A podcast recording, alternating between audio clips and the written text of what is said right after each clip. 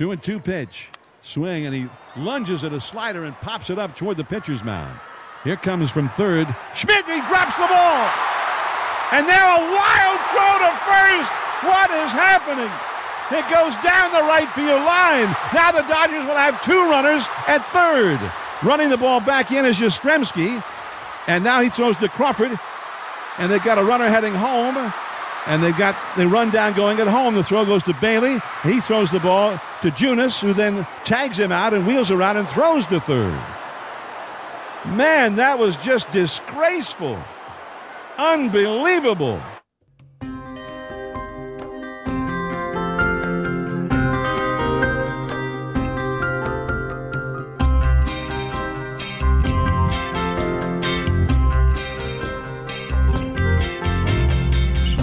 Hier ist Just Baseball, der deutsche Baseball-Podcast.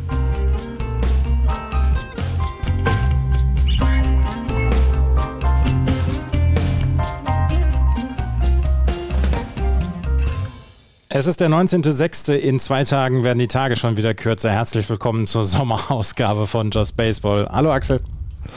How sweep is this, Andreas? Hallo. How, how sweep is this? Hallo Florian. Äh, ich sweepe mich auch durch die Gegend gerade. Ich, äh, ja. Hallo. Ja, wir, haben, wir haben heute eine äh, etwas kürzere Ausgabe, Schrägstrich eine etwas andere Ausgabe, weil die letzte Ausgabe ja erst ein paar Tage her ist. Wir allerdings in dieser Woche keine Zeit mehr haben, zusammen aufzunehmen, haben uns gedacht, komm, da machen wir gleich am Montag eine neue Folge und sprechen mal über die wichtigsten Serien des Wochenendes und werden nachher auch noch vielleicht eine kontroverse Diskussion rund um die City Connect Jerseys der MLB anzetteln. Das alles heute in der heutigen Ausgabe. Florian, wen haben wir da eben gehört vor dem äh, Intro? Das war John Miller, der ein Call geplayt hat, das ähm, ein Play gecallt hat, hat er sogar. Äh, äh, äh, ein Play gecallt hat, ein Call geplayt hat, ein Play gecallt hat. Was ähm, ja disgraceful oder wie nannte er das noch? Was disgraceful, ja. Ay caramba, und das in der Major League ist, ähm, sie hat man nicht so häufig. Es war im elften Inning des ersten Spiels zwischen den Giants und den LA Dodgers, als die Giants mit 7 zu 5 führten. Und eigentlich wäre das das letzte Aus gewesen, oder?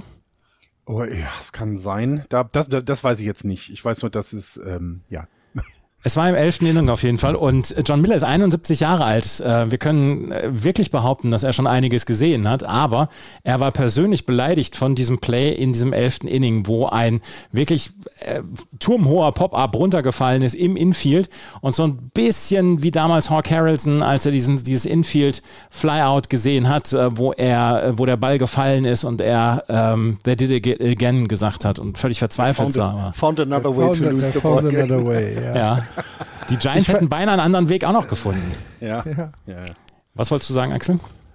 Ey, ich fand, er war ein bisschen emotionaler als äh, ähm, der White Sox. Als Hawk Harrelson. Als Hawk Harrelson, weil äh, der Hawk hat resigniert. Mhm, genau. Das war, halt, das war halt eher so ein wenn, wenn, du so emotional bist wie John Miller, dann hat die Mannschaft noch ja. Leben oder dann ist noch Leben in der Mannschaft. Bei Hawk Harrelson war es einfach nur noch, warum mache ich den Kram hier eigentlich noch damals? Ja. Ja. Äh, ja.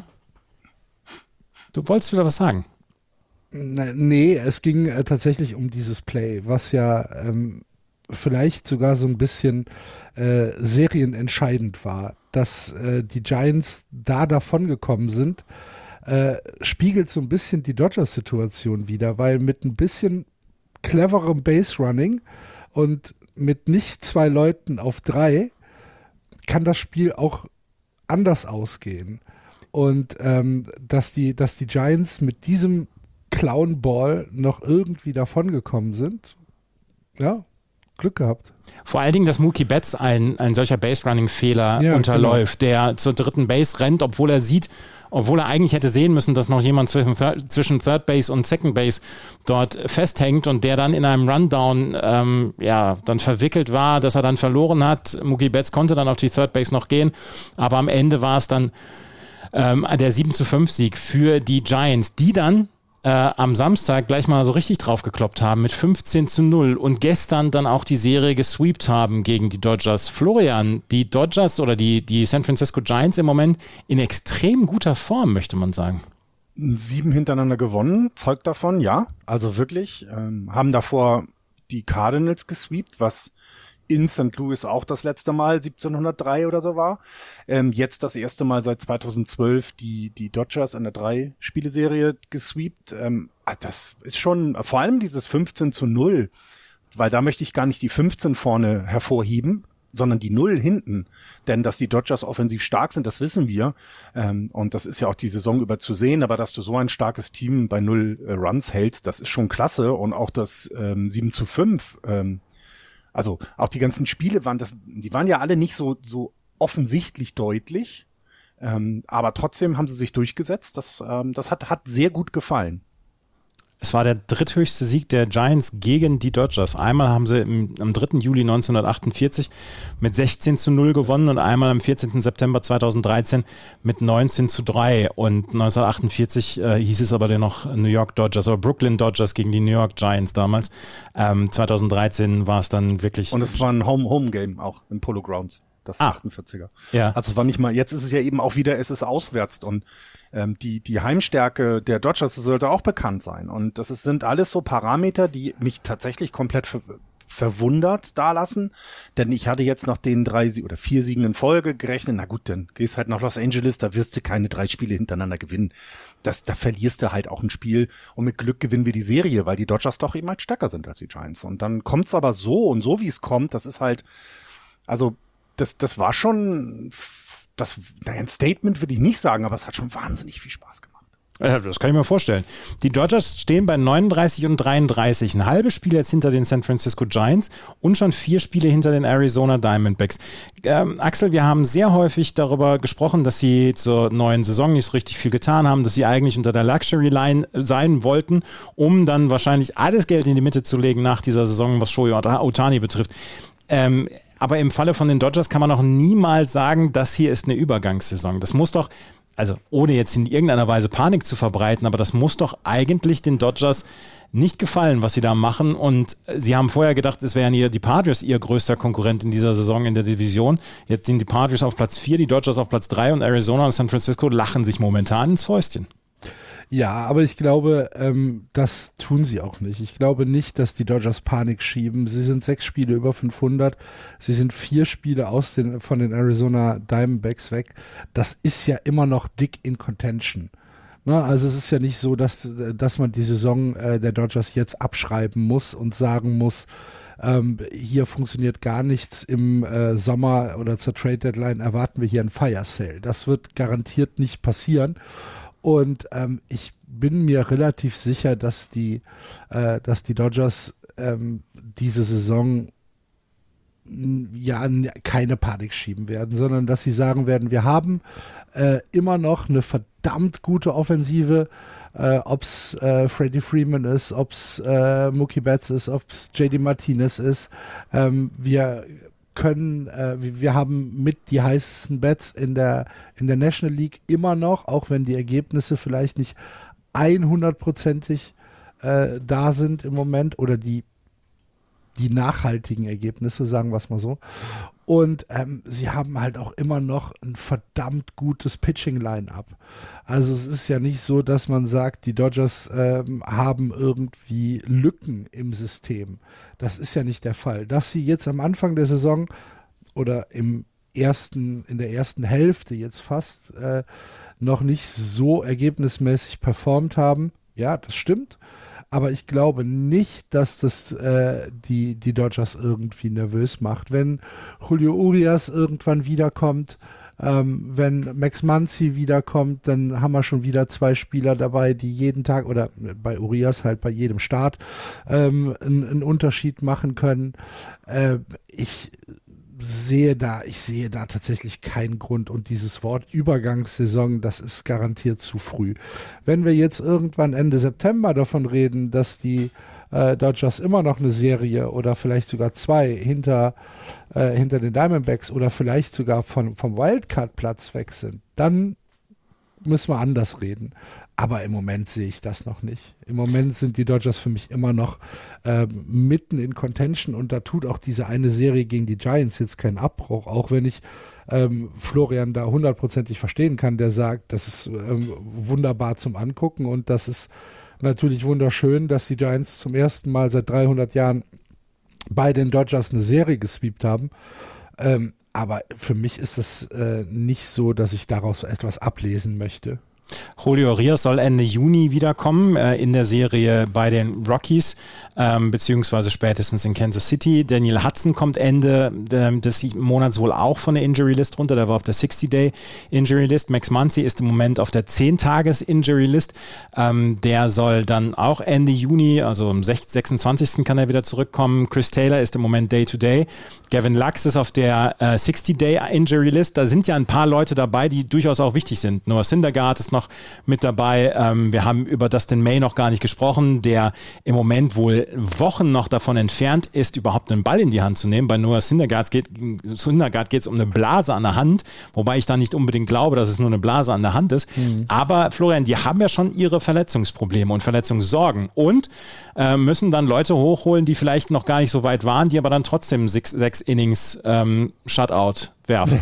ja, das ist ja, das ist ja, das kommt ja noch hinzu, ne? Also in dem ersten Spiel mussten sie einen Rookie-Pitcher auf den Mount schicken.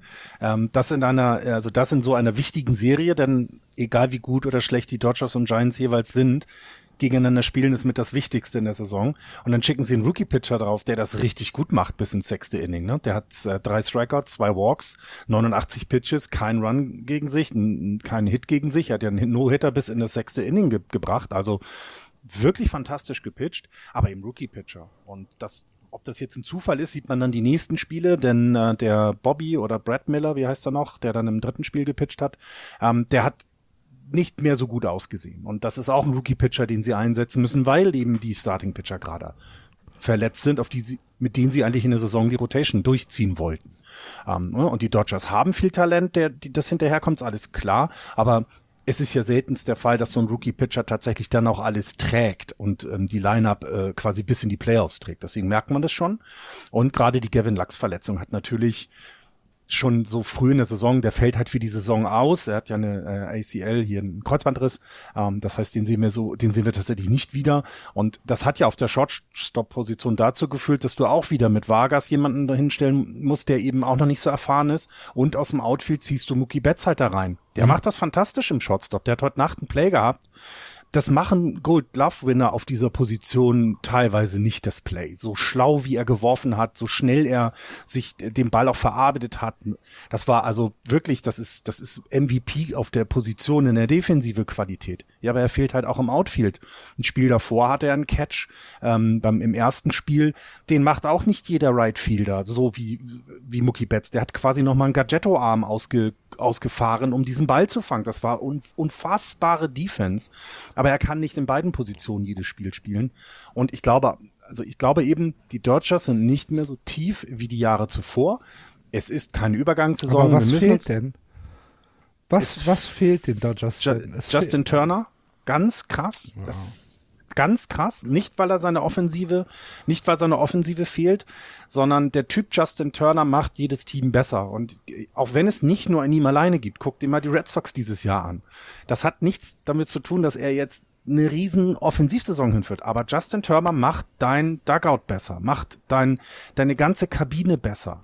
Und die Arbeitsethik und auch so wie er das rüberbringt, ähm, die ist einfach unvergleichbar. Und das kann was sein. Gavin Lux Verletzung definitiv und der Verlust von Trey Turner, das, das kann man nicht kompensieren so einfach.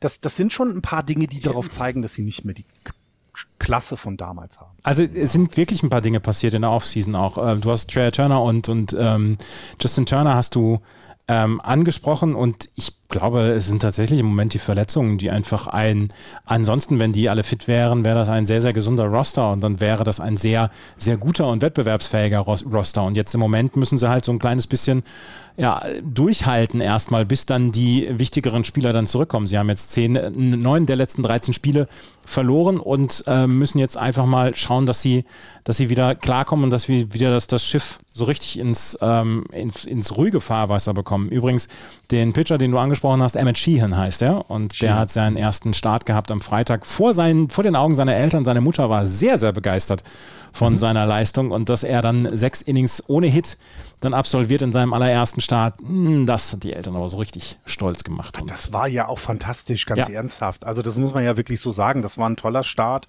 Das hat, das, das, das hat er ja super gemacht und er ist ja bis ins Sechste, dann gab's einen Walk. Und mhm. dann, dann hat er eben Dave, Dave Roberts entschieden, okay, komm, wir, wir gehen ins Bullpen. Ganz normal. Bis dahin war auch alles okay. Es war kein einziger Hit der Giants da. So, und dann hat aber, äh, hat es eben nicht wie in den letzten Jahren dazu geführt, dass das Bullpen das ganz sauber über die Bühne bringt, zum einen. Und zum anderen, die Giants sind eben auch etwas besser als letztes Jahr. Sie sind diszipliniert an der Platte, sie haben äh, sie haben auch junge Spieler, gerade äh, gerade Schmidt oder auch äh, auch Bailey, die jetzt nicht Powerhitter sind, aber die den Ball eben dahin bekommen, wo gerade keiner mehr steht weil es kein Defensivshift gibt. Und das, das merkt man komplett. Und ähm, ich meine, so viele junge Spieler, wie gerade die Giants da haben, ist das ja auch gerade doppelt so schön. Ne? Also du hast ständig Spieler, die, ja, Luis Matos, als er sein Debüt hatte, 21 Jahre, damit der zweitjüngste Spieler. Das war im Spiel gegen die Cardinals, wo auf der anderen Seite Jordan Walker mit 20 Jahren der jüngste Feldspieler in dieser Saison ist. Und das ist, das macht ja noch mehr Spaß. Ja, ist ähm, die Dodgers also im Moment so ein kleines bisschen Probleme. Du hast es gerade angesprochen. Die ähm, San Francisco Giants haben jetzt sieben Spiele in Folge gewonnen, zehn ihrer letzten zwölf Spiele, Florian. Ähm, was ist denn da der Auslöser? Weil sie haben ja auch durchaus äh, Probleme mit, mit Verletzungen. Alex Cobb ist jetzt auf die Injury List gesetzt worden. Ähm, wir haben äh, noch jemanden da, oder? Ist, äh, wir haben mit, mit Schenniger, äh, nee, Michael Comfort oder mit Schenniger einen von Alex Wood kam zurück, sind. kam zurück, genau, ja. Alex Wood kam zurück, aber äh, Brabia, der unser Opener in den letzten Wochen war, ist jetzt auf die Injured List gekommen. Äh, Alex Cobb ist auch wieder drauf. Ähm, dann ist aber Wilmer Flores hat auch 10 Day, 10 Day DL, der zwar jetzt keine Day-to-Day-Rolle hatte, aber ähm, mit Schenniger hat den Unterarm gebrochen, also der ist nur auf der Tender IL, aber der wird etwas länger fehlen. Ähm, das war dieser Hit by Pitch beim mhm. Spiel gegen die Cardinals. Das, der ist super schlimm, also super blöd gegangen, äh, blöd gelaufen, so rum blöd gegangen. Ne, sie haben halt Sie haben ja in diesem Jahr ähm, ist ja zum Beispiel Anthony Disclafani wieder da, Logan Webb ist da und und mit Alex Wood, also diese Dreierkombination auf dem Mount, das hat schon das hat schon dazu geführt, ich meine, sie, dass sie, dass sie recht gut sind, was das Starting Pitching angibt. Ähm, vom Starting Pitching her sind sie die sechs beste Mannschaft ähm, vom ERA her und ähm, lassen auch ähm, wenig Home Runs zu. Es passiert da wirklich äh, von der Seite ist das wirklich gut und die die Offensive ist halt eben jetzt nicht mehr nur eine durchschnittliche Offensive, sondern ein bisschen drüber. Also es ist nicht immer noch nicht hervorragend und alles nicht, das macht aber nichts. Aber diese, dieser schwierig anzusehende, ähm, ich richte mich nach den Pitchern äh, Line-up von ähm, Gabe Kepler, die scheint jetzt zu funktionieren. Denn ähm, wir haben immer, immer wechselnde Lineups, wir haben keine feste, äh, festen Positionen derzeit, weil je nachdem, welcher Pitcher auf dem Mount steht, stellt er anders auf. Es wird auch in Sekunden, wird der, wird den Pinch-Hitter reingesetzt, egal was vorher war, wenn eben die Hand des Werfers sich wechselt beim Pitching Change. Also das ist, sehr fluide und das scheint aber zu funktionieren. Timely Hitting. Und ich glaube, die jungen Leute, die jetzt spielen, also ich meine, wir haben jetzt einen Starting Catcher, der ist 24 Jahre alt. Unser äh, Centerfielder, Luis Matos, ist 21. Ähm, und äh, also da kannst du, ne, also auch Casey Smith, der überall spielen kann, der ist 24 Jahre alt. David Villar, der 26 Jahre alt. Also wir haben eine relativ junge Mannschaft und die haben, glaube ich, gerade einfach Bock zu spielen und ziehen dann die anderen mit. Brandon Crawford hat wie weiterhin keine gute Saison, das ist auch nicht zu erwarten gewesen, aber er kriegt seine Doubles in Situationen, wo die Mannschaft sie braucht. Also das Clutch-Hitting ist einfach wesentlich besser geworden. Ähm, und ja, das ist so ein bisschen der Hintergrund. Äh, tolles Bullpen natürlich, darf ich nicht äh, vergessen. Camille Duval ist schon wieder Reliever of the Month gewesen im Monat Mai. Also ähm, ne, die beiden Rogers-Zwillinge, äh, das, das klappt wunderbar. Selbst Scott Alexander, von, von dem man gar nicht so viel erwartet hat vor der, vor der Saison, ähm, äh, schafft seine Innings und kriegt es hin, die, ja, seine Outs zu bekommen. Äh, und Sean Manea wird verpflichtet als Starting-Pitcher, geht aber ins Relief, weil er als Starter überhaupt nie keine guten Zahlen hingelegt hat und macht uns schöne vier, fünf Innings mit wunderbaren Zahlen und nimmt diese Rolle komplett an und es scheint im Team super zu funktionieren und jetzt haben wir was zu verlieren. Wir sind nämlich gerade in den Playoffs und jetzt wird's ernst. Jetzt ja, die Ansprüche höher. Wir sind ja noch nicht mal bei der Hälfte der Saison. Ich wollte gerade sagen, wir, wir sind Ansprüche werden jetzt wieder höher. okay. Ach, eine halbe Saison hat er, hat er geschwiegen immer zu den Giants. Ab jetzt wird wieder gejammert. Jetzt wird Apropos jammern. Musstet ihr am Wochenende auch nicht? Nee. Nee. Das, da hast du eine schöne Überleitung gebracht, Florian. Das gefällt mir sehr gut. Ja, die Red Sox gegen die Yankees war vielleicht eine der ja, von vielen am meisten beobachteten Serie. Zum zweiten Mal hintereinander ESPN Sunday Night Baseball, mhm. was Alex Cora überhaupt nicht gefallen hat. Er hat gesagt, Leute, ja, ist schön und gut, zweimal hintereinander, aber ESPN Sunday Night Baseball, das ist vielleicht dann doch ein bisschen viel. Hintergrund war, dass sie äh, nicht nur das Sunday Night Baseball Game hatten, sondern dann Doublehander spielen mussten und danach noch nach Minnesota weiterfliegen mussten, weil dort eine Vier-Spiele-Serie am heutigen Montag beginnt. Und äh, da war Alex Cora nicht ganz so begeistert davon, dass das Spiel erst zu spät losgegangen ist. Aber es hat nur zwei Stunden 20 gedauert. Und am Ende konnten die Red Sox den Sweep komplettieren. Ähm, Axel, war das aufgrund des, der Offensive der Red Sox oder war das aufgrund von der komplett absenten Offensive der New York Yankees? Jetzt das 4-1 oder die Serie? Die Serie. Ich. Ja, das ist ein bisschen unfair, weil das ist, äh, ist ja schon ein kleines bisschen eine Mischung aus beidem. Spiel 1 war halt diese fantastische Offensive, die äh, in den ersten drei oder vier Innings zehn Runs produziert hat oder sogar mhm. schon 13 äh, Runs produziert hat, ähm, mit einem entfesselten Justin Turner, ähm, der mir praktisch, der mir, der mich in das Wochenende geleitet hat. Und Lass, lässt dich von Justin Turner an der Hand, an die Hand nehmen und ins Wochenende führen. So, so ist das, mhm. so ist das. Und es gibt schlimmere Dinge auf der Welt, ja. Andreas, als, als das. Ähm, wo man halt gesagt hat, okay, das war äh, eine eine bombastische Offensivleistung, äh, die, die, die die Red Sox da gebracht haben. Äh, Tanner Hawk äh, als Starting Pitcher sehr stabiler Start, äh, ist dann allerdings nach vier Innings schon runtergenommen worden und äh, weil er im Gesicht getroffen worden ist genau, und weil, genau runtergenommen worden müssen. Ja, ja. Ähm, und ist dann äh, dann ist es ähm, von Alex Cora äh, meines Erachtens so ein bisschen optimistisch gecoacht worden, das Spiel, aber natürlich auch unter der Prämisse, gut, wir führen 13-1. Mhm. Da kann man dann auch mal äh, Leute ins Long, Long, Relief lassen, wo man dann vielleicht in irgendeinem engen Playoff-Spiel äh, sie nach den drei ersten äh, Battern schon wieder runtergenommen hätte. Ähm, aber da würde ich halt einfach sagen, das war schon eine ähm, offensiv Leistung der Red Sox. Und dann Spiel 2 und 3 der Serie, ähm, würde ich schon sagen, dass das ähm, eher etwas damit war, dass die Yankees offensiv überhaupt keine Lösungen gefunden haben für das, äh, für das Red Sox Pitching. Ähm, die Yankee Bats waren sowohl am Samstag als auch jetzt äh, äh, Sunday Night komplett ruhig gestellt. Und das ist etwas, wenn ich jetzt Yankees-Fan wäre, was mir wahrscheinlich viel mehr Sorgen machen würde als das pure Ergebnis. Denn äh, wenn man sich, wenn man sich das, äh, das äh, zweite Spiel anguckt, dann haben wir insgesamt äh, nur vier Hits von, von den Yankees äh, über das gesamte Spiel. Wir haben ähm, im Prinzip ja ein, ein, ein, ein, ein wie heißt das Spiel? Ähm, na, wenn, wenn kein wirklicher Starting Pitcher da ist.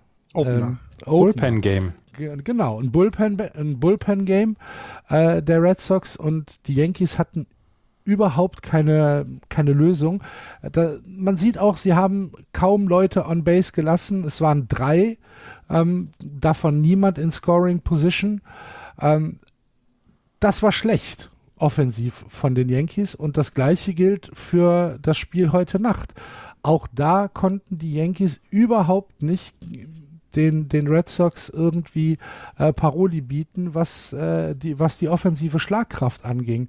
Und äh, ja, da würde ich mir wahrscheinlich an Yankee-Stelle dann doch Gedanken machen, äh, dass, äh, dass hier Aaron Judge vielleicht eine Position einnimmt, die zu wichtig für das Team ist, dass, es, äh, dass er vielleicht zu viel Verantwortung hat für die Yankees, weil du hast es ja auch schon im WhatsApp-Chat äh, mal geschrieben, ohne Judge äh, sind die Yankees ein komplett anderes Team.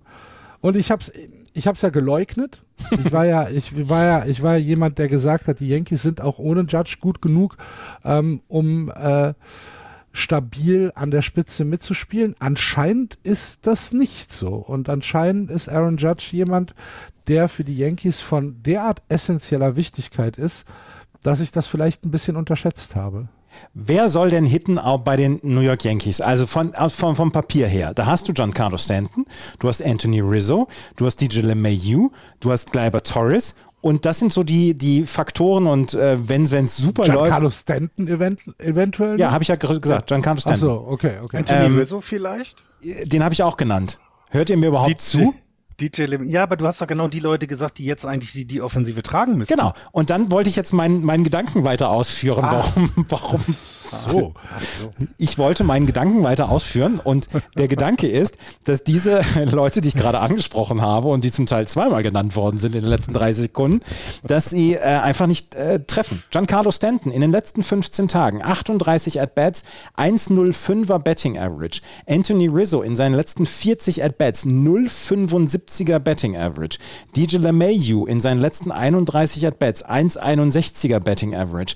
Osvaldo Cabrera, der ist jetzt runtergeschickt worden, einer der, der Nachwuchsleute, die eigentlich in den nächsten Jahren dann das Team mittragen sollen, in seinen letzten 13 At-Bats 0,77er Betting Average. 1,38 von Josh Donaldson. Was schrieb Over the Monster letzte Nacht?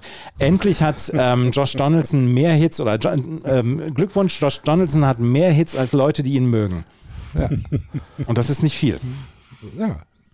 Es läuft offensiv bei den Yankees überhaupt nichts Gar zusammen, nichts. wenn Aaron Judge ja. nicht dabei ist. Aber woran liegt das? Das kann ja, kann ja eigentlich nicht sein. Da kann es ja eigentlich keine, keine objektive Erklärung für geben.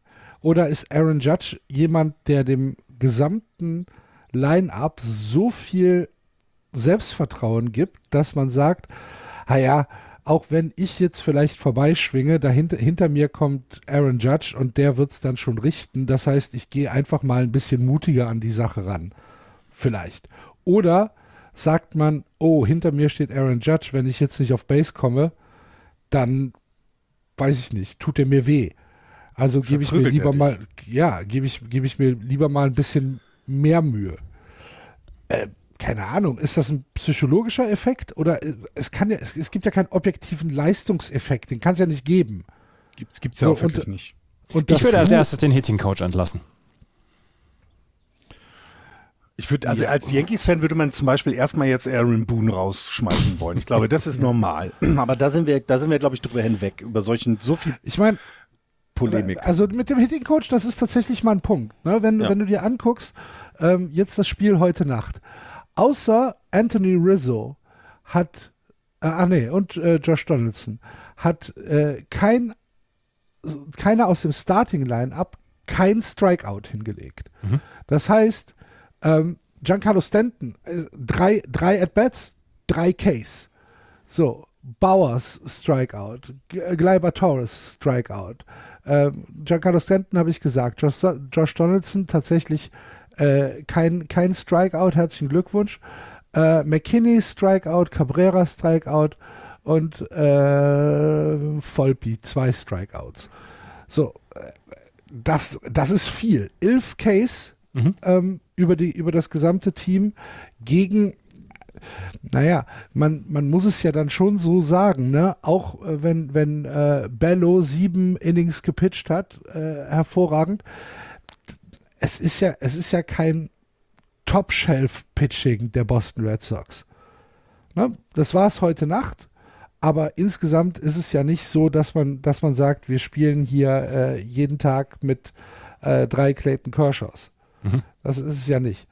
Und ähm, diese wilden, diese wilden Case der, der Yankees, ah, das ist schon ein Punkt. Vielleicht müsste man da mal sagen, hör mal, was was machst du denn als Wofür als wirst du eigentlich bezahlt? Ja, ich, ich unterstütze bezahlt? das. Ich unterstütze das mal, denn ähm, es gibt ja diese OPS Plus Statistik, die quasi mhm. äh, Ballpark bereinigt sagt, wenn du 100 hast, bist du der Durchschnitt und alles über 100 ist gut, alles unter 100 ist schlecht und die Yankees sind damit 96 unter 100. Ähm, und ne, als Vergleich, die Red Sox sind bei 105. Also so mal, ne, die, die Tampa Bay Race bei 124, also so mal ein paar Zahlen zu nennen. Ähm, und deswegen, genau, also es scheint eben so zu sein, dass diese Krankheit der Yankees, ähm, nach allem zu schwingen, was bei drei nicht auf den Bäumen ist, ob es Sinn macht oder nicht, die scheint ja nicht ausgemerzt zu sein.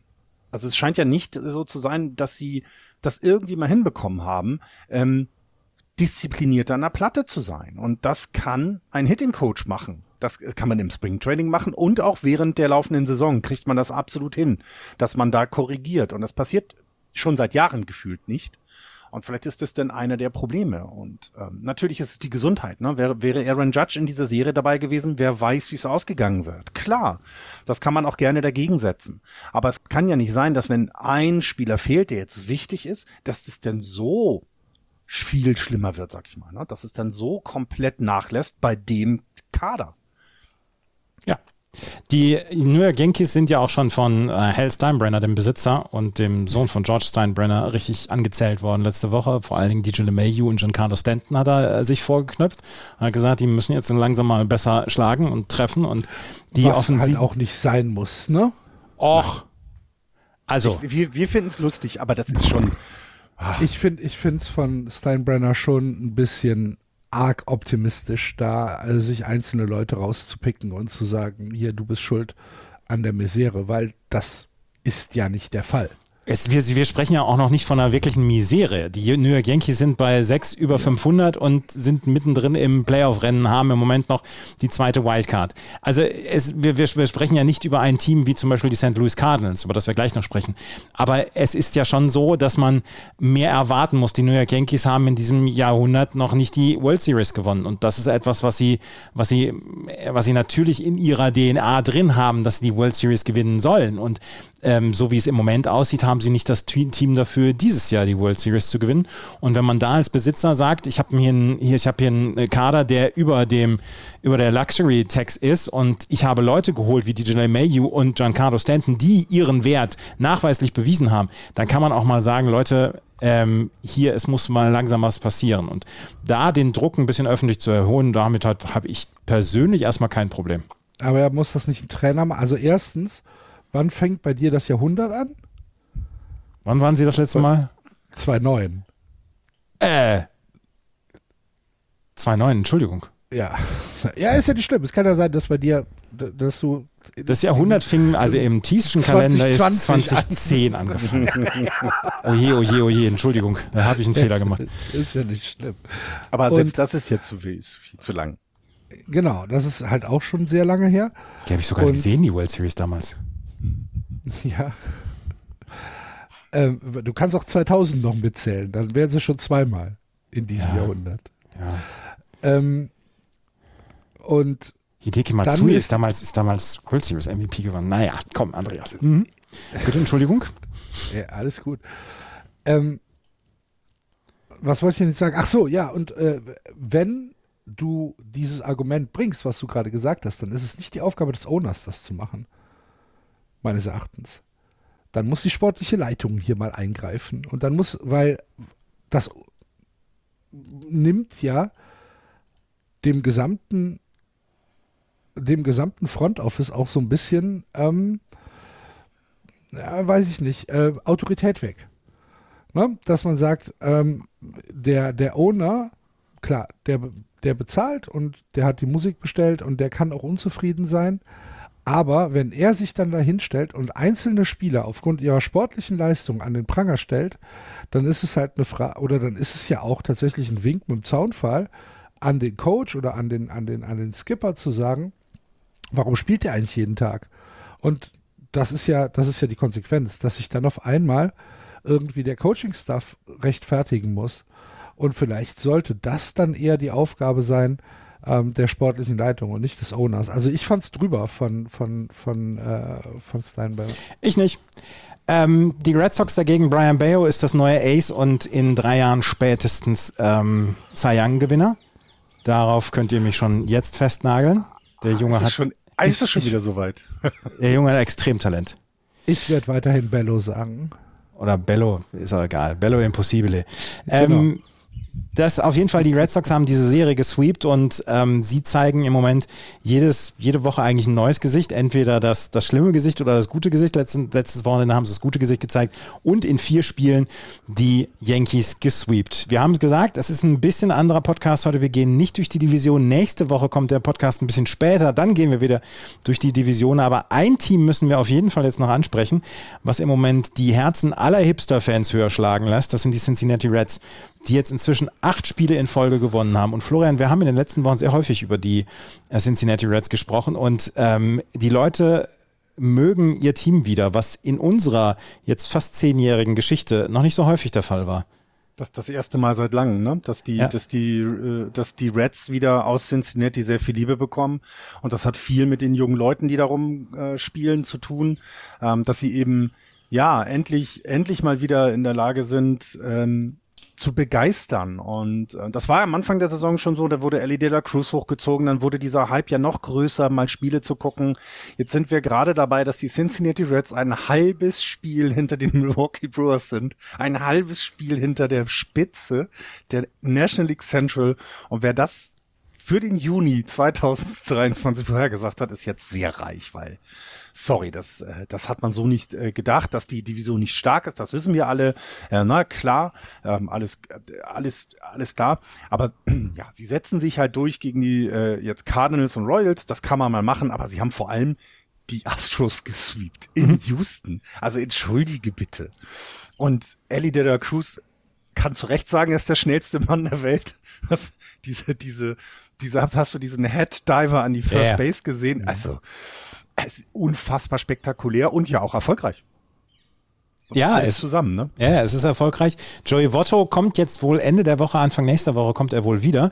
Ist im Moment noch im Rehab Assignment. Äh, das erste Rehab Assignment ist schiefgegangen. Da habe er, da hat er, ähm, da hat er Schmerzen wieder gehabt und jetzt soll er wieder zurückkommen. Ist aber wohl jemand, der dem Clubhaus total gut tut, weil er nach seinen ähm, AAA-Spielen, in denen er im Moment ist, immer dann noch zu den Reds fährt, wenn sie Heimspiele sind oder haben oder in der Nähe sind, um einfach dort im Clubhaus zu sein. Und ähm, das ist ja eine, ist ja ja in der Tat eine Position, DH, Schrägstrich First Base, die bei den Cincinnati Reds noch unterdurchschnittlich im Moment ist. Mhm. Und wenn Joey Votto nur irgendwie halbwegs die Leistung wieder erreichen kann oder einen OPS Plus von etwas mehr als über 100 hat, dann ist er schon eine Verstärkung für dieses Team. Und dann äh, haben sie Leute wie Matt McLean, Ellie Dela Cruz, die die Zukunft der Reds dann ja auch beinhalten. Und auf der anderen Seite Joey Votto, der ja in den letzten 15 Jahren einfach der Anker war der Cincinnati Reds. Und alles in allem ergibt das ein Gemisch, was mich, wenn ich Fan wäre, dann auch sehr froh stimmen würde, weil es ist ja alles nicht so wie, ich sag jetzt mal, die, die Pittsburgh Pirates am Start, wo man denkt, das ist ein kompletter Zufall. Da kommen ja mehrere Sachen zusammen. Auf der einen Seite haben sie ein sehr gutes Pitching von zwei Pitchern. Ähm, auf der anderen Seite haben sie Leute, die sie hochgeholt haben und die für Begeisterung sorgen. Und Ellie de la Cruz hat nun mal Begeisterung ausgelöst. Und all das ergibt für mich ein nachhaltigeres Gemisch als das, was die Pittsburgh Pirates gemacht haben, die vielleicht noch ein Jahr zurück sind, was das angeht und was diesen, was diesen Hype dann, diesen Bass dann angeht. Ja, ähm, ich, ich will den Pirates da überhaupt nichts Böses, weil die Pirates sind meines Erachtens auch komplett auf dem richtigen Weg. Mhm. Ähm, ich glaube nicht, dass man ihnen gerecht wird, wenn man sagt, das sieht alles nur nach Zufall aus. Ich glaube schon, dass die Pirates einen, einen anständigen Weg da eingeschlagen haben. Äh, bei den Cincinnati Reds, du hast schon gesagt, du hast einmal diesen Hype um, ähm, um äh, das äh, Pitching und äh, um Ellie de la Cruz, aber du hast auf der anderen Seite auch Leute, die immer noch so ein bisschen unterm Radar laufen und trotzdem fantastisches Baseball spielen. Ähm, Jonathan India ist ein äh, mhm. äh, hervorragender Second Baseman. Äh, Spencer Steer spielt eine wunderbare Saison auf der First. Jake Farley äh, haut relativ beständig in der Offensive die Bälle äh, kaputt.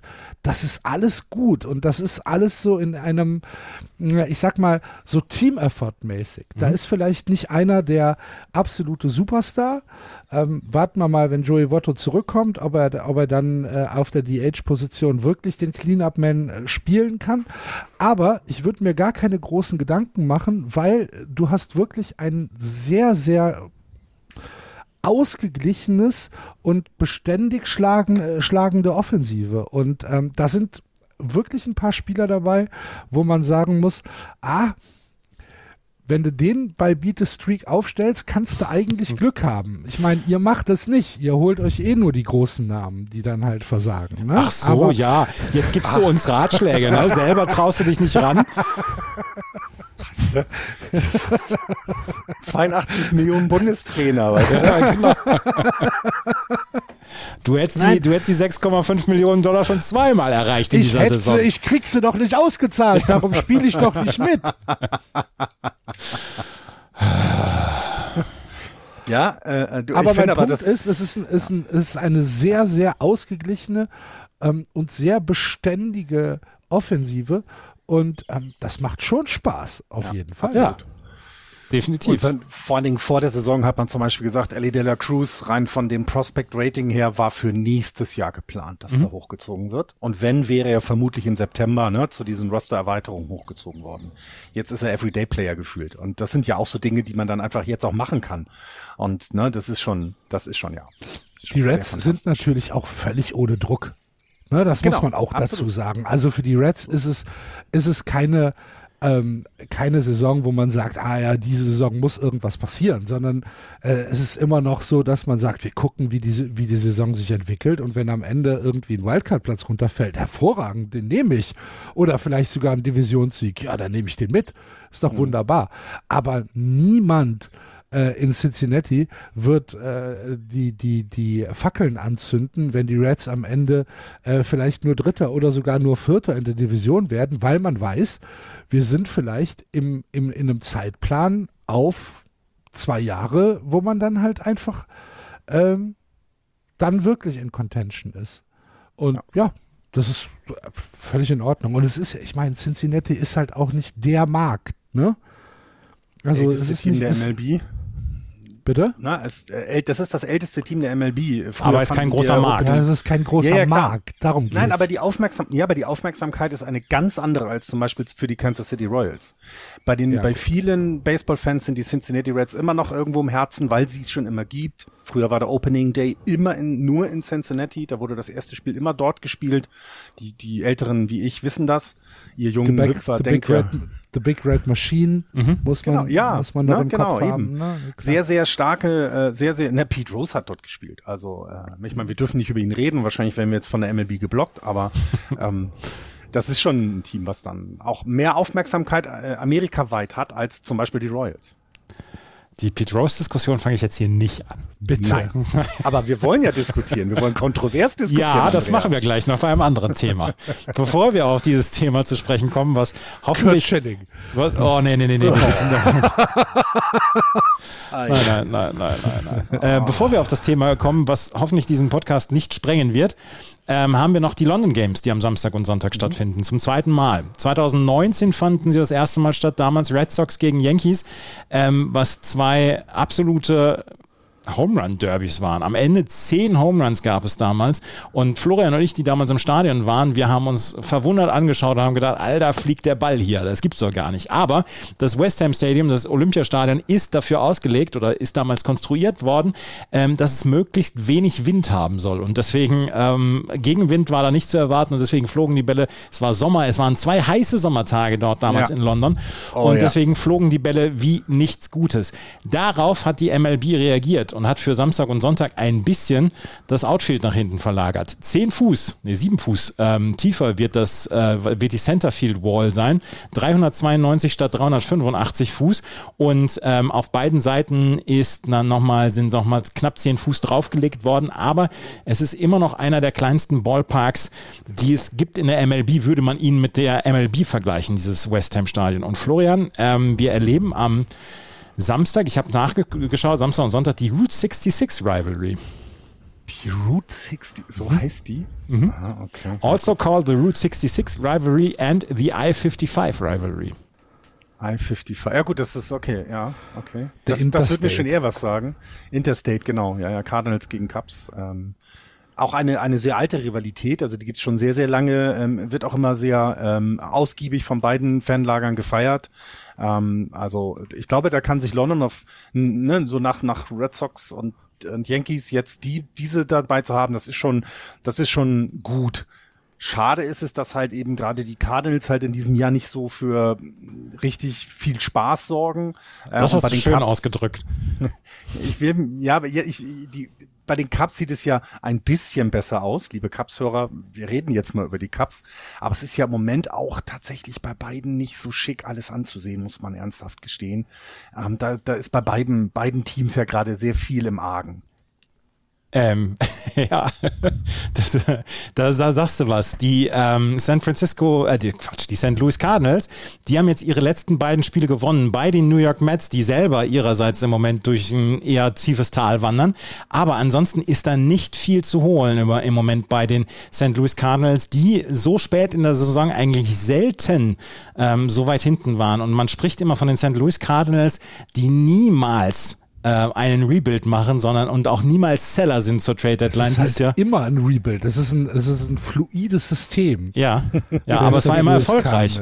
Ja, ja, aber es ist, es war ja nie so, dass du sagst, ähm, wir sehen jetzt hier ein Umbruchjahr bei den Cardinals, sondern es ist immer irgendwie so ein so ein ja, Adaption von zwei, drei Positionen über ein Jahr und dann kommen die nächsten zwei, drei Positionen und, und, dann hast du innerhalb von sechs, sieben Jahren ein komplett neues Team und denkst dir, wo sind denn die eigentlich alle hergekommen? Ach so, das war ja da und das war da und den haben sie da hochgezogen.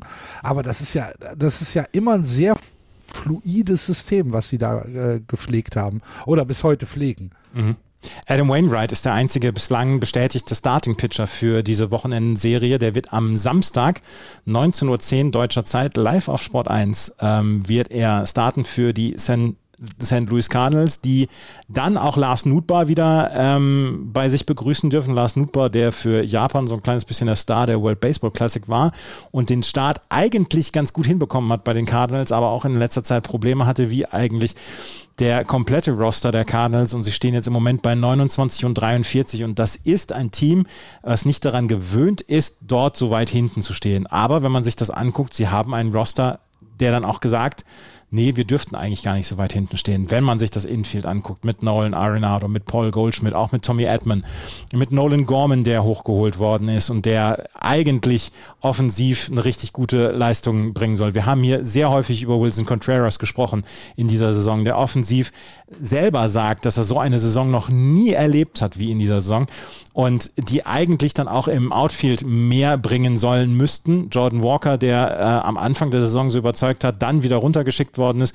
Also ähm, es ist alles sehr im Argen bei den ähm, St. Louis Cardinals und so richtig weiß niemand, wie man aus diesem Loch wieder rauskommen soll. Letzten Endes geht es darum, die, die Stars müssen dann auch wieder mal den den Schläger an den Ball bekommen. Gerade Arenado, gerade Arenado scheint sich im Moment so ein bisschen aus dem Tief zu befreien. Mhm. Ja, und ich finde auch, ESPN steht, dass das zweite Spiel Matthew Libertatore äh, ah. pitchen wird. Ich hatte ja, nur bei MLB.com bislang geguckt. Ja, ist ein bisschen schade, dass der derzeit beste Starting Pitcher der Cubs nicht in London spielen wird, aber vielleicht ist das auch gewollt, dass der vielleicht nicht in der Umgebung spielen soll, sondern woanders dann wieder. Wer, äh, wer? Den meinst du? Marcus, Marcus Roman, Ach so, der ja. tatsächlich im Moment bei den Cubs so ein bisschen herausragt. Den packen ähm, die in Watte, weil sie ihn traden wollen. Ja, genau. Und das ist exakt das. Ähm, und wir sehen hier auch bei den Cups gerade ein Team, ähm, wo wir also sollte es jetzt nicht eine wahnsinnig tolle Serie bis, äh, bis Ende oder Mitte Juli geben, dann werden die Seller sein, dann werden sie definitiv äh, äh Spieler traden und da wird Markus Stroman zugehören, den sie dann wahrscheinlich in Offseason wieder verpflichten. Das habe ich schon bei einigen ähm, Fanblogs der Cups gelesen, dass das der einzige Weg sei, wie man jetzt mit ihm umgehen sollte. Ne? Er wird nächstes Jahr Free Agent, ähm, also nächste Saison wird er Free Agent und jetzt könnte man ihn ja nochmal für, ne, nochmal verleihen, dann bringt er jemandem was, weil Starting Pitching ist immer gebraucht und dann holt ich, man ihn sich zurück. Ja, ähm, die Chicago Cubs haben sieben ihrer letzten neun Spiele gewonnen, unter anderem drei Spiele gegen die Pittsburgh Pirates, haben sie gesweept und zwei Spiele gegen die Baltimore Orioles. Gestern haben sie das dritte Spiel gegen die Orioles verloren, stehen jetzt im Moment bei 33 an 38, sind jetzt dann in Pittsburgh die nächsten drei Spiele und dann geht es nach äh, London und dort spielen ähm, Jameson Taillon und Justin Steele werden wohl für die Cardinals auf dem Mount sein, für ähm, die St. Louis Cardinals, Alan Wainwright und Matthew Liberatore, wie Axel eben dann gesagt hat. Justin Steele, der ähm, einen ja durchaus ordentlichen Start in die Saison hatte. Bislang hat er ein, ähm, hat er 13 Spiele gestartet, 73 Innings gepitcht, 61 Hits, 25 Runs abgegeben, drei Home Runs abgegeben. Von dem erhofft man sich dann schon eine ganze Menge, dann auch in den nächsten Jahren, 27 Jahre alt erst. Und er ist der Starting Pitcher. Aber ansonsten können wir sagen, bei den ähm, bei den Chicago Cubs fast alle Mann an Bord. Patrick Wisdom fehlt im Moment. Ähm, den mussten sie auf die Injury List setzen mit einer Handgelenksverletzung. Ähm, Brandon Hughes ist auf der Injury List, Relief, Relief Pitcher. Und ähm, der soll bald wieder zurückkommen. Und ansonsten hat man noch Nick Birdie auf der 60-Day Injury List, Brad Boxberger auf der 15-Day Injury List und ähm, Brandon Davis, der sollte allerdings auch schon wieder zurück sein. Die Chicago Cubs, die, naja, so ein bisschen dann auch mit der Konstanz Schwierigkeiten haben. Sie haben in den letzten äh, neun Spielen sieben gewonnen, aber insgesamt ist das noch deutlich zu wenig. Nico Hörner ist eine gute Geschichte, meiner Meinung nach. Auch Stansby Swanson hat einen sehr, sehr guten Start in diese Saison gehabt. Die könnten beide ein bisschen besser noch sein, dann wäre alles eigentlich in Ordnung. Ian Happ und Seiya Suzuki haben auch ordentliche Starts, wenn man die gesamte Saison angeht, gehabt, aber insgesamt ist das noch zu unkonstant, was die Chicago Cubs machen. Und ich bin sehr gespannt auf diese beiden Spiele. Es ist ein bisschen schade, dass nicht mehr mehr Hype drum ist, weil das Stadion scheint noch nicht ausverkauft zu sein für die beiden Spiele. Ah, ich habe eben geguckt, es sind noch knapp 1000 Karten für beide Spiele verfügbar. Ja gut, das geht Also das, Sta das, Stadion ist, ist äh, komplett voll. Mhm. Äh, was haben wir hier? 1292 Tickets äh, für Samstag und 1423 Tickets für Sonntag. Ähm, das sind also immer nur einzelne Tickets, die verfügbar sind in den in dem äh, in den Rows. Das heißt, äh, das Stadion wird wird voll sein. Ich meine, wie viel gehen da rein? 80? Ja, nee, äh, insgesamt zum Baseball wohl 55 äh, oder so. Mehr nicht? Mhm. 55? Mhm. Okay. Äh, ja, gut. Trotzdem wird es voll sein. Also die Atmosphäre wird da sein. Äh, wir werden keine leeren, keine leeren Blöcke sehen. Und ähm, die Ticketpreise sind ja auch tatsächlich ähm, moderat. Ne? Du, du kannst für 20 Dollar oder für 20 Pfund da ein, ein Ticket bekommen. Also das ist in Ordnung. Ja. Ja, und es lohnt halt, sich auch. Ne, ist dann halt für die Euro, nicht, ja. nicht, nicht äh, direkt äh, hinterm, hinterm äh, hinter der Homebase, äh, hinter der Homeplate, aber trotzdem äh, wirst du wirst du das Spiel gut sehen können. Ja, ja das, haben wir, das haben wir vor vier Jahren auch gesehen, dass ja, wir das Spiel gut verfolgen konnten. Ja, auch in dem Oberrang, da kannst du alles perfekt sehen. Das Stadion ist da sehr gut. Es war nur warm. Es war sehr warm. es war wirklich sehr warm. Aber es gab Wasser ansonst. Ja. Es hat also wirklich damals großen Spaß gemacht und ähm, 2024 soll es nochmal in London stattfinden, 2025 dann in Paris, 2026 dann wieder in London. Aber das ist ja ein bisschen das Problem. Dann auch find mal die Stadien, die dann ähm, solche Maße haben, Ausmaße haben, dass man dort naja. Baseball spielen kann. Also ich bin mir sicher, dass du im Berliner Olympiastadion auch Baseball spielen kannst. Das glaube ich auch. Bin ich mir relativ sicher. Ich glaube nicht, dass äh, du es in der Allianz Arena spielen kannst. Nee, weil halt tatsächlich die, äh, die Laufbahn, die Laufbahn dann mhm. fehlt. Das ist mhm. richtig, aber also Olympiastadion äh, dürfte, dürfte kein großes Problem sein. Und ähm, ja, sonst müssen sie halt in, ins Circlewood hier in Köln, ja, Grüngürtel. Ja. Hier in, bei den Disciples ist auch Platz. ja, siehst du. Ja. Nee, aber ähm, ich weiß nicht, also Paris finde ich ich, kann die, ich kann die Wahl der MLB nicht so ganz nachvollziehen, weil es halt äh, eine reine, ich glaube, es ist eine reine Glamour-Wahl. Also Glamour mhm. Ich sehe nicht, dass, äh, dass wir in Frankreich äh, einen größeren Markt haben als in Deutschland ähm, für die MLB.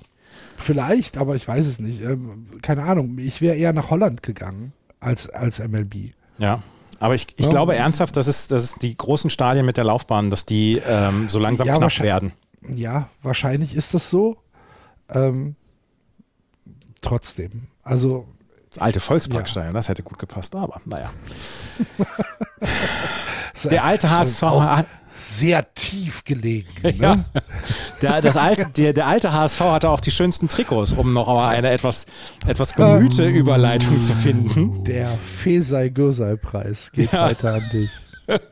Der, ähm, Wir haben in den letzten Monaten und eigentlich in den letzten zwei Jahren, seitdem es die City Connect Jerseys gibt, eigentlich immer darüber gesprochen, wir müssen mal einen Podcast darüber machen, ähm, welches die schönsten und die hässlichsten City Connect Jerseys sind. Jetzt haben wir ungefähr 20 Teams, die ein City Connect Jersey haben und wir haben heute so ein kleines bisschen Zeit dann noch und haben vorher gesagt, kommt Leute, lasst uns mal die Top 3 und die Flop 3 ähm, unserer Meinung nach der City Connect Jerseys zusammentragen. Und wir wissen, niemand weiß vom anderen, ähm, welcher er die in die Top 3 und Flop 3 gesetzt hat. Und Florian hat schon angekündigt, sollte ein Team nicht auf Platz 1 stehen, würde er den Podcast zum Platzen bringen. Also, ähm, fangen wir mal mit, mit dem Flop an. Ja, ja, genau. Florian, deine Flop 3. Äh, also das Schlimmste finde ich die Dodgers, weil das so komplett nichtssagend ist. Da, da, da ist nichts dabei, was irgendwie anders ist als deren normales Trikot. Ähm, ich finde dann noch die beiden letzten, die beiden aus Chicago mag ich überhaupt nicht. Ich weiß, finde dies, dieses äh, Southside und Wrigleyville uninspiriert, äh, nichts, äh, ja, nichts dabei, was irgendwie mal anders ist. Deswegen, äh, die, das sind das meine Flop 3. Also bei Southside ist aber schon anders. Finde ich auch. Das ist ein Nadelstreifen-Trikot in Schwarz-Weiß. Jo, aber trotzdem. Das haben also wir schon immer gehabt. Allein, allein mal eine, eine anständige oder eine etwas andere äh, Schriftart und äh, ich kann mit diesem Fakturschrift nichts anfangen. Jo, das ist aber ist ja auch in Ordnung. Aber zu sagen, es sieht äh, komplett gleich aus wie, wie normale Trikots, das sehe ich halt nicht. Ich finde den Font ja auch ganz gut von der Southside. Wir haben übrigens, wir haben übrigens einen so Link in die Show Notes gepackt, wo ähm, die, wo ihr, wo ihr die, wo ihr die ganzen Blood äh, in, Blood out. Wo ja. ihr die ganzen Trikots nochmal nachschauen könnt. So. Ja. Du kennst Blood in, Blood out? Okay. Ähm, okay. Was? Axel, was sind denn deine Flop 3? Ähm, also bei den Dodgers gehe ich mit, ist für mich auch das schlimmste ähm, äh, Trikot, weil es halt, wie Florian gesagt hat, es ist halt einfach, äh, ist halt überhaupt kein City Connect Trikot. Also, dass sie halt Los Dodgers da drauf geschrieben haben, ja, herzlichen Glückwunsch. ähm, Sehe ich nicht. Ähm, das zweitschlimmste sind für mich die Orioles. Ähm, das finde ich einfach, einfach unfassbar langweilig. Äh, einfach ein schwarzes, äh, schwarzes Jersey, wo Baltimore draufsteht. Da ist keine, da ist kein Pep drin, kein gar nichts. Aber äh, verspielte Ärmel haben sie bei Baltimore. Ja, verspielte Ärmel, genau. oh, da, wird, Und, da wird Axel aber gleich gucken.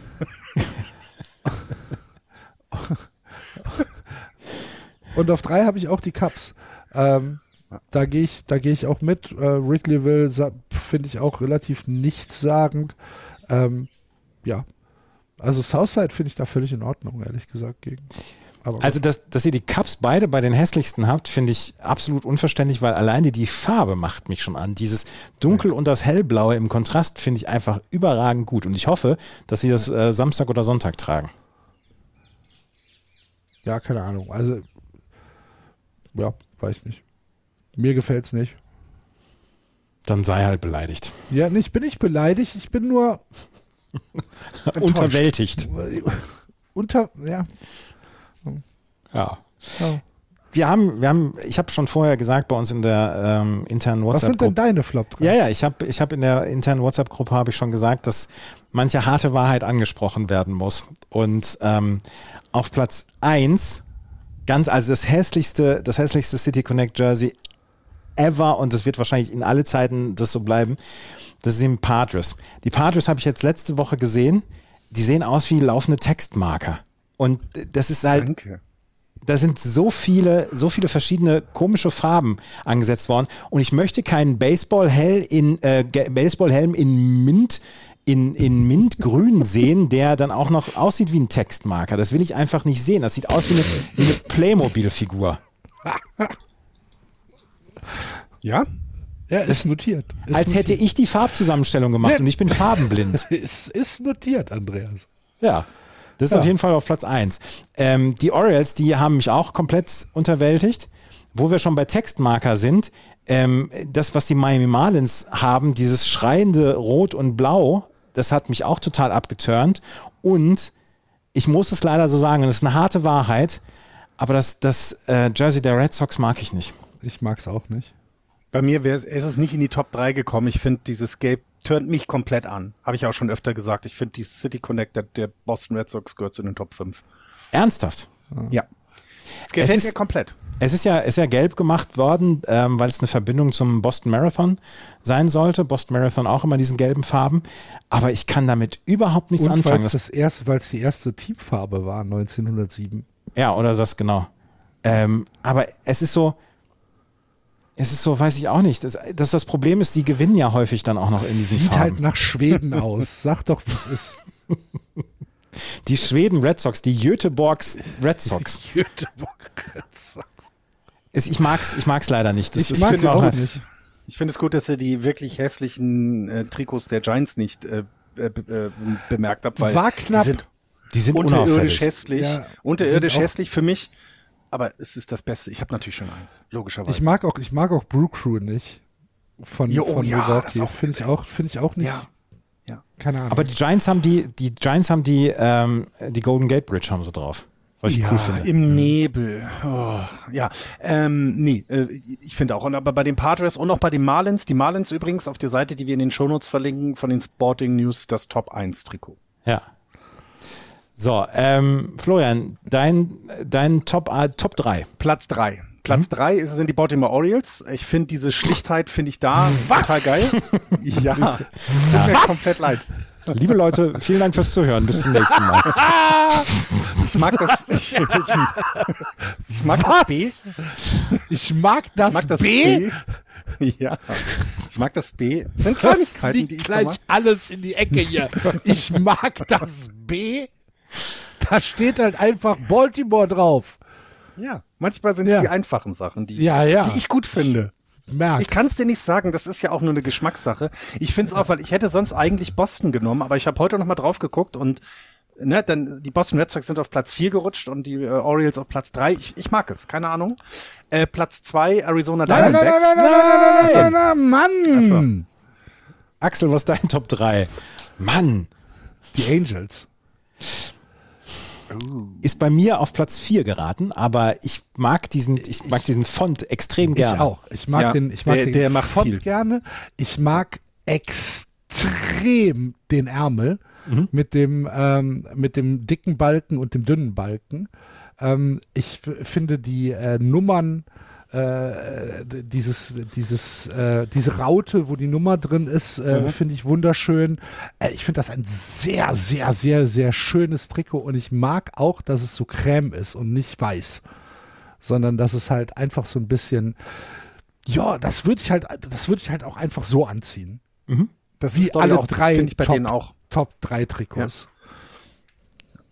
Ja, also Ja. finde ich auch. Äh, absolut ist bei mir noch in den Top 5, ja. Also ich hatte die Angels auf Platz 4, ich hatte die Reds auf Platz 5 und die Chicago Cubs auf Platz 6. Ähm, Chicago ist bei, bei mir durchaus sehr, sehr wohlgesonnen. Auf Platz 3 habe ich, und das ist äh, für jemanden wie mich, der sich, wenn er irgendwann Rentner ist, nur noch in beige kleiden wird und sowieso gedeckte Farben eigentlich lieber mag, eher überraschend. Aber die Washington Nationals äh, haben ein sehr schönes City Connect T-Shirt oder Trikot mit WSH vorne drauf, mit Kirschblüten vorne drauf. Und äh, die Farbe mag ich sehr, sehr gerne.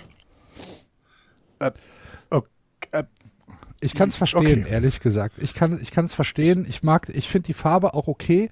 Ich weiß nicht, ob ich Kirschblüten auf dem Baseball-Trikot sehen möchte. Ich kann verstehen, dass das irgendwie die ja, der Connect zur, zur Stadt ist halt diese, diese Kirschblüten in, in Washington. Ähnlich berühmt wie in Bonn. Aber ähm, Hamburg hat auch ein Ja. Kirschblütenfest. ja, ja. Ich, ich kann es verstehen. Jeder hat Bei, eins. bei, mir, bei mir ist es so ein bisschen, ich weiß nicht, ob ich die haben will.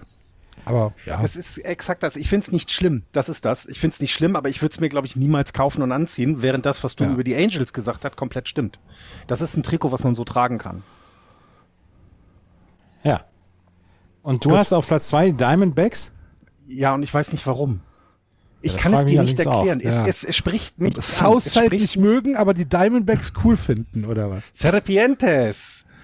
Äh, Nein, ich kann es dir nicht sagen, warum. Ähm, ich finde, ich, dieses, vielleicht ist es, weil ich alt werde und gedeckte Farben wirklich etwas sind. Du, aber, du bist schon im Beige-Zeitalter, ne? ja, fast. Nur noch, nur noch Cord- und Cargo-Hosen ja. und alle in Beige. Und, ja. und, diese Westen, und diese Westen, die man drüber trägt. Ja. Die sind sehr funktional. Also ich habe, ich habe viele drei Taschen. Westen. Ich habe drei Westen. Viele Taschen. Brauchst ja, du nichts halt, anderes mehr. Äh, und eben auch dieses Sapientes mag ich sehr gerne. Äh, keine Ahnung, es ist unauffällig, ich mag's. Okay. Sehr gut. Axel, was ist deine, was ist deine mein, mein, mein Runner-up sind ja? die Padres. Alter, nee, das geht. Also wenn ich dich mit so einem, wenn ich dich mit so einem Padres-Trikot rumlaufen sehe, ne? Ja. Da würde ich dich erstmal wieder nach Hause schicken. Zieh dir was ordentliches an. Purer so Style. gehst du nicht raus. So gehst Purer du nicht Style. raus, Junge. Es ist eine, ein, ich finde es so geil. Es, es sieht halt tatsächlich aus wie 90er Jahre Kalifornien. Ähm, alles grell, alles Neon. Ähm, es ist diese, diese Verbindung äh, zu, zu, zu Mexiko noch drin. Ich finde es hervorragend. Ich finde es unglaublich schön. Das, damit holst du mich kein Stück ab. Jo, Andreas, ich meine, du, du läufst in beigen Cargohosen durch ja. die Gegend. Ja. ah, ja. Das, äh, das ist, das ist absoluter Style. Ja. Meine Nummer zwei, wo wir bei gedeckten Farben schon waren, sind die Kansas City Royals. Ja, selbstverständlich. okay. Obwohl ich es tatsächlich auch nicht schlecht finde. Die, ja, äh, was, was mich an dem Trikot so antörnt, ist, der, ist die Schrift vorne mit diesem KC. Ja. Das, das ist so Sportstudio 70er Jahre. Ja. ja. Und ähm, das mag ich total gerne. Und die, die, die, die Kappe ist super. Ja, ich, äh, äh ich, ich finde die Kappe, find, also das Logo gefällt mir auch, die Farben finde ich langweilig, aber ja, die. Ähm, äh, du die, hast Baltimore auf drei gehabt und sagst, die Farben finde ich langweilig. Das ist einfach ein schwarzes T-Shirt, ja. wo in Grau Baltimore draufsteht. Da sagst du, finde ich, ich mag das B. Du solltest wirklich überhaupt nicht mehr in Style-Fragen gefragt werden. Ja, doch, ihr äh, Leute. Ja. Okay. Ah, ja. Es nimmt, es nimmt die, es nimmt die, äh, die Wendung an, beziehungsweise das, das Tempo an, was wir alle uns befürchtet und erhofft hatten gleichzeitig. Ja, wir müssen aber weitermachen. Zum Glück ja. ist Nummer eins nicht kontrovers anscheinend. Nee, ist es nicht. Wer da auch, auch von den Hörern, bitte liebe Hörer, habt ihr ein anderes Trikot als das der Colorado Rockies auf, als eure Lieblingstrikots? Nein, das geht nicht. Es ist einfach, da passt alles zusammen. Die Farben, diese Berge, dieses CO-Cap. Das ist eines der schönsten Caps, die ich zu Hause besitze. Es gibt kein, selbst das Montreal Expos Caps, was ich liebe, aber dieses Cap mit dem CO drauf, das ist einfach, das ist das perfekte City Connect Trikot und da gibt's auch keins, was jemals kommen kann, was besser sein wird. Ich habe mir aufgeschrieben, Cap ähm, habe ich eine andere Nummer eins. Oh. Ähm, okay, welche? Die Marlins. Und das muss ich mir gerade noch angucken.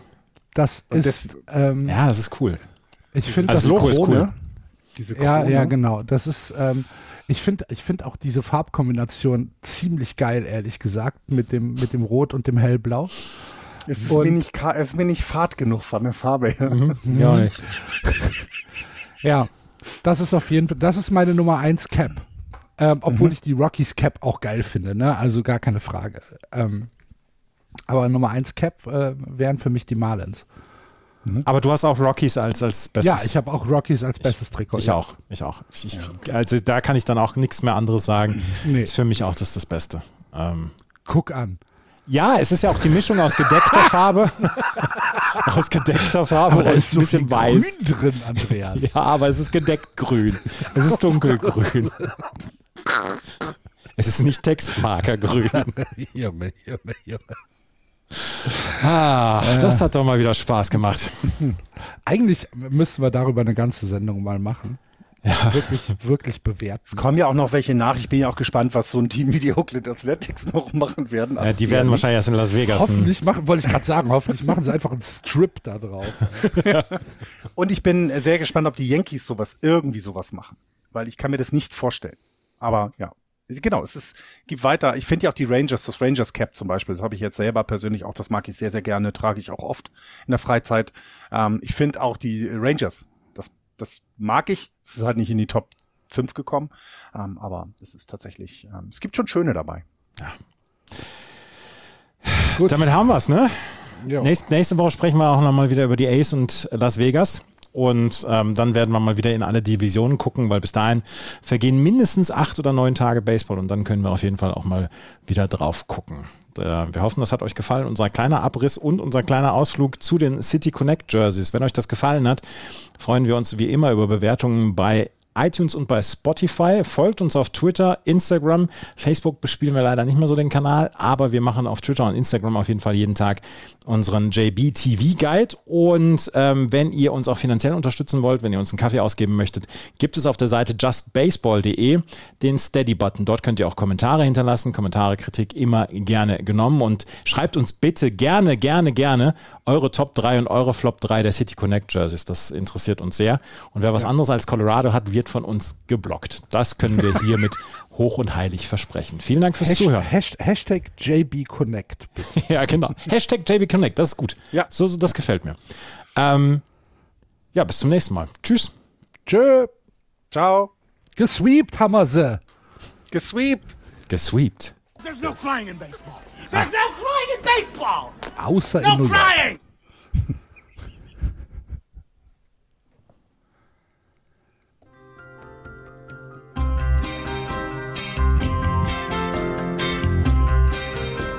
Das war Just Baseball. Ihr findet uns auf justbaseball.de, bei Facebook, bei Twitter und natürlich bei iTunes.